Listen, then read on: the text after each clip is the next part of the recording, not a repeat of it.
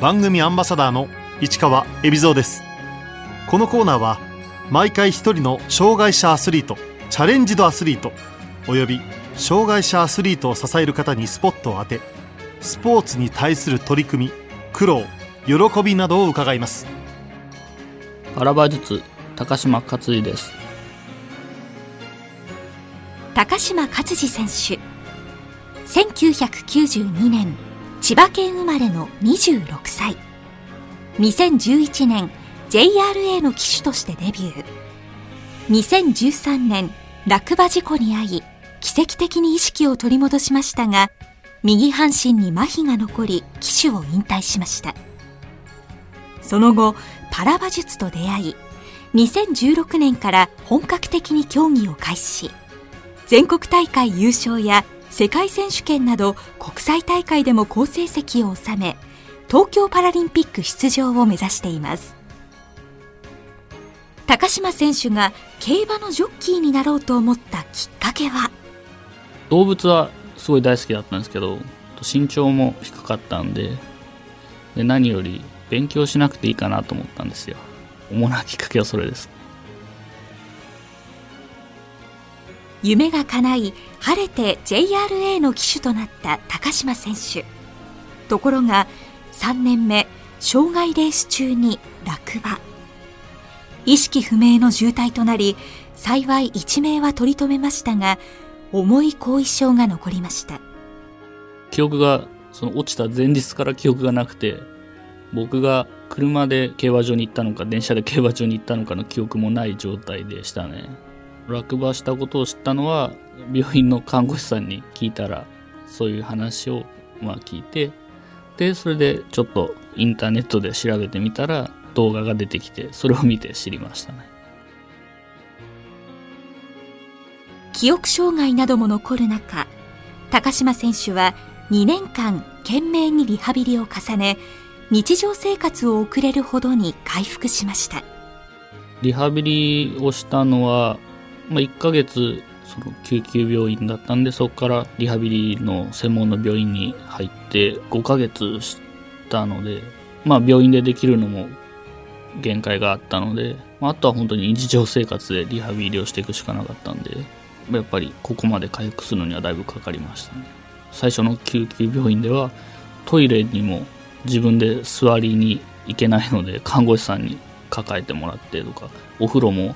自分じゃとても入れないのでジャッキであげてもらって看護師さんに入れてもらうとかしてました。ジョッキーに復帰したい。必死でリハビリに取り組みましたが右半身に依然として残る麻痺。悩んだ末高島選手は引退を決意しました。復帰を諦めたのは怪我をしてから2年ぐらいですね復帰を目指してリハビリをして最初は乗馬から始めたんですけど一応馬には乗れるようにはなったんで知り合いの、まあ、競走馬の牧場で競走馬に乗せてもらったんですけどその時にやっぱり馬の上で踏ん張りが効かないので無理があるなと思ったんで。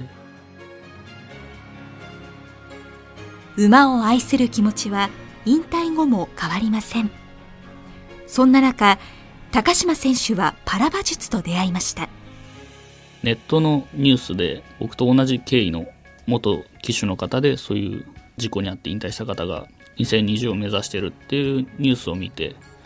そういう道もあるんだなと思って競技には出たいなっていう思いはやっぱ馬に乗ってるとそれでやっぱり決意は固まりましたね。高島選手は地元千葉の乗馬クラブで練習を開始。2020東京パラリンピックを目指し第二の競技人生がスタートしました。障害を抱えた人が馬を操り人馬一体となって技を競うパラ馬術。健常者の馬術とは主にどんな違いがあるのでしょうか？パラ馬術の種目は馬場馬術というのがあります。健常者の方には障害馬術とか、えー、総合馬術で馬場馬術があるんですけどやっぱりパラの方には馬場馬術だけですね。パラ馬術に関しては、えその中でグレードが5つに分かれます。選手の障害の程度によって行われるグレード分け。どんな障害を抱えているかは関係なく専門の医師が判定した障害の重さで決まります。1が一番重くてそこからどんどん軽くなって5が一番軽いというグレード分けになってますね。でその中で僕はグレード4になります。なんで、えー、2番目に軽い障害のグレードになります。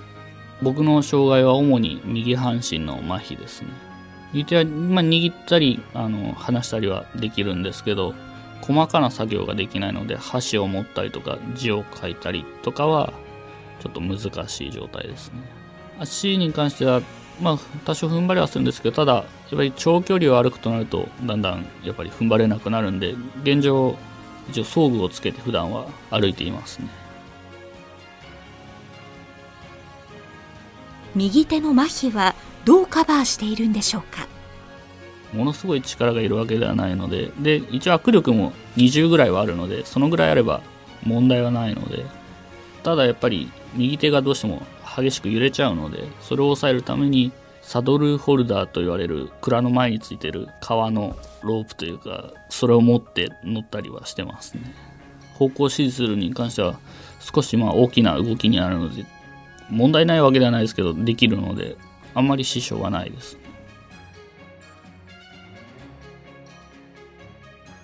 ジョッキー経験のある高島選手。競馬と馬術では馬の操り方も違ってきます。競馬と乗馬の違いはやっぱり第一に姿勢が全然違うのでどうしても競馬の時はモンキー姿勢と言われる前に姿勢を倒した姿勢だったので今も少し駆け足とかになってスピードが上がると自分もちょっと前のめりになっちゃいますね。減点の対象にはならないんですけどただそうすることによってやっぱり馬の動きに影響が出てくるのでそれで限定になることはありますね。馬を操る上で一番苦労したことは？やっぱり右側右手右足を使ってやる動きだったりするのがやっぱり苦労しますね。右半身の振りをこう馬に理解させるというか弱い足でもちゃんと反応してくれるように馬との約束事を作ってちゃんと馬に理解させるようにしてやってますね。こういう操作をしたらこれをするんだよっていうことをちゃんと繰り返しやって馬に覚えさせてそうすると馬が理解してきてすぐやってくれるようになるのでそういうことをしてます。高島選手が現在コンビを組んでいる馬ケネディとの出会いは？そうですね、ケネディとコンビを組み始めたのは、大体2年前ぐらいですね。先生に高島に会う馬がいるから乗ってみないかって言われて、それで乗ってみてコンビを組んでやるようにしましたね。ケネディを買ったのは2017年ぐらいにはなると思います。それまでは乗馬クラブから馬を借りて乗っていた高島選手。ケネディを自ら購入した理由は？馬を借りてる状態だと他の人も乗ったりすることになっちゃうのでそうすると馬との約束事が守れなかったりしちゃうのでちゃんと自分、まあ、専用の馬を用意してやった方がやっぱりより競技には集中できるので買うことを決断しましたケネディは男の子で言っても矯正してるんですけど、えー、男の子でで出身はドイツですね、まあ、性格は本当にいい子ですね。あのおとなしくて。まあ暴れることも全然ないですし普段洗い場につないでる時とかもじーっとしててくれるので手入れとかもしやすいですし。可愛いところはあの氷砂糖が大好きなんですけど氷砂糖をあげるとなぜかベロを出してぼーっとするんですよね。それがすごい可愛い馬です。で、今、ケネディは11歳になります、ね。競技馬としてはちょっと若いですね。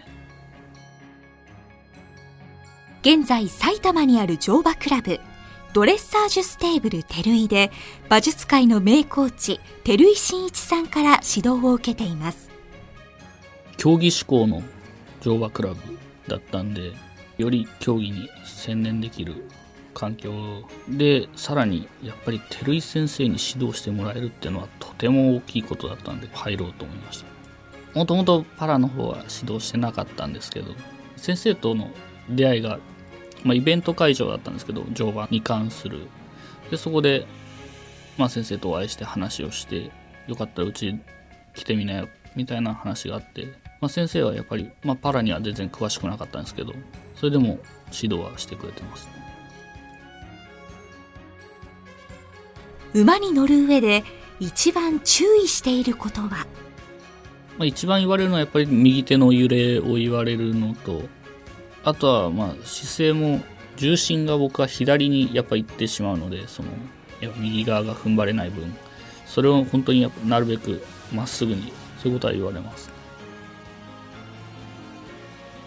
去年11月に行われた全日本パラ馬術大会ではグレード4で優勝。競技転向してようやく馬術が分かってきたそうです。今までやっぱどうしても競馬の気分で乗ってたというか競馬の頃は馬を邪魔することなく速く走らせることを意識してたのででも馬術は馬をよりやっぱ綺麗に動かすことが大切なのでそっちにをするためのやり方がちょっと分かってきたというか馬を速く走らせるだけじゃないんだなっていうのが分かった感じでしたね。高島選手はより競技に打ち込める環境を求め2017年6月現在所属するコカ・コーラボトラーズジャパン株式会社に入社しました。就労施設の方に競技を目指しながらも仕事をしたいっていう話をしたらアスナビという制度を教えてくれて JOC がやってるアスリートを企業に斡旋する事業なんですけどそれを教えてもらってそこに登録した時に声をかけていただいてコカ・コーラボートラーズジャパンに入社しました。会社では人事関係の業務を担当している高島選手。仕事との兼ね合いは？今の勤務は午前中は、えー馬に乗って乗馬の練習をして、えー午後から事務仕事をしてます。アスリートとして雇用してくださったので競技の準備があったりとか競技する場所が遠かったりすると競技を優先して勤務はしなくていいよと言ってくれるので。午前中は今6時に家を出て8時までにはその乗馬クラブに着くようにして9時から馬に乗って練習が終わったら今度馬の手入れをして、まあ、道具の片付けをしたりして11時半ぐらいに乗馬クラブを出て1時までにはまあ会社に着くようにしてえーで1時からえー今5時45分まで勤務をしてますね。高島選手の職場には他に2人のパラアスリートがいます。1人は同じパラ馬術の方でもう1人がゴールボールの辻村さんですね。まあ辻村さんは勤務地が一緒なのでたまに会いますけどお互いいろいろな話をして頑張ろうっていうお互いこう頑張ろうってなるのでとてもいい刺激になりますね。東京パラリンピックに出場するため必要なことは？東京パラリンピックに出場する条件としては国際的な基準で3スターと言われる、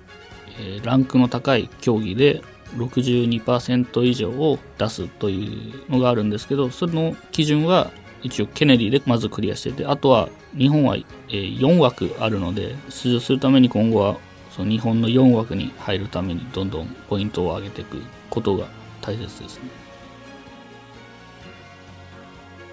本番への重要なステップとして高島選手が今目標にしているのは6月に行われる大会と10月の大会です。国内ですね御殿場市でそこの大会は毎年やってますね。両方とも多分去年は出てますね。優勝は優勝だったと思うんですけど10月の時のオータムに関してはケネディで過去最高の点を出せた大会だったんでとても良かったですね。まあやっぱり10月は気候的にも過ごしやすい気候で競技もしやすいので馬の状態もコンディションもやっぱいい状態で出れるのでより良い成績を目指してますね。去年よりは馬も人もよくはなってると思うんで少しはいい点を出せると思います。高嶋選手には練習の時よく聴くお気に入りの曲があります。競技前によく気持ちを落ち着かせるためというか、まあ、リラックスするために ACIDMAN の季節の灯という曲をよく聴いてます。自然を思わせるというか、まあ、自然に溶け込めるというか、まあ、自然を相手にしてる競技っていうかそういうのもあるので心が落ち着いていい気持ちで試合に臨めるのでまよく聞きますね。パラ馬術の大会ではフリースタイルの際自分で選んだ BGM を流します。フリースタイルで使う曲は、まあ、クラシックが多いんですけどでも今は映画の BGM を使ってます。アイアンマンの映画の BGM ですね。これは世界選手権に行った際に乗ってたその馬の厩舎のオランダの方に作ってもらいましたねそのそれまでは自分で作ってたんですけど曲を選んで編集してつなげてっていうのをパソコンでやってただちょっとセンスがなかったんでやめました。家に帰れば2人の女の子のパパでもある高島選手。奥様も子育てとともに競技生活をしっかりと支えてくれています。まあ、今子供がちっちゃいんで妻はちょっと忙しくてあれなんですけどしっかり毎晩ご飯を作ってくれますし妻の実家が新潟でお店をやってるんですけどそこのそのお父さんが定期的に氷砂糖を送ってくれるのでそれをケネディにあげてるのでそこが助かってますね。今2歳の子と9ヶ月の子が姉妹でいますね。長女の方はちょっと分かってるのか、まあ、馬を見るとパパって言いますね。高島選手にこれからの夢を伺いました。やっぱりこの馬術という競技は長く続けられる競技なのでおじいさんになっても乗り続けていきたいです。あと将来やってみたいこととしては馬を自分で調教できるようになれたらなとは思ってます、しっかり乗馬馬としてこう作り上げていくちゃんと競技で活躍できるようにこう馬を仕上げるようなことができたらなとは思ってます。つてのジョッキー仲間からもエールをもらっています。騎手の方であったりとかもエールをくださるんですけど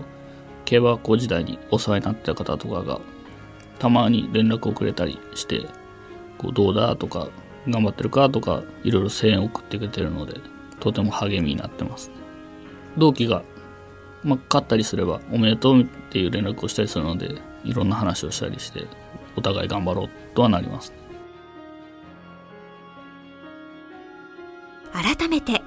高島選手にとってパラ馬術の魅力とは、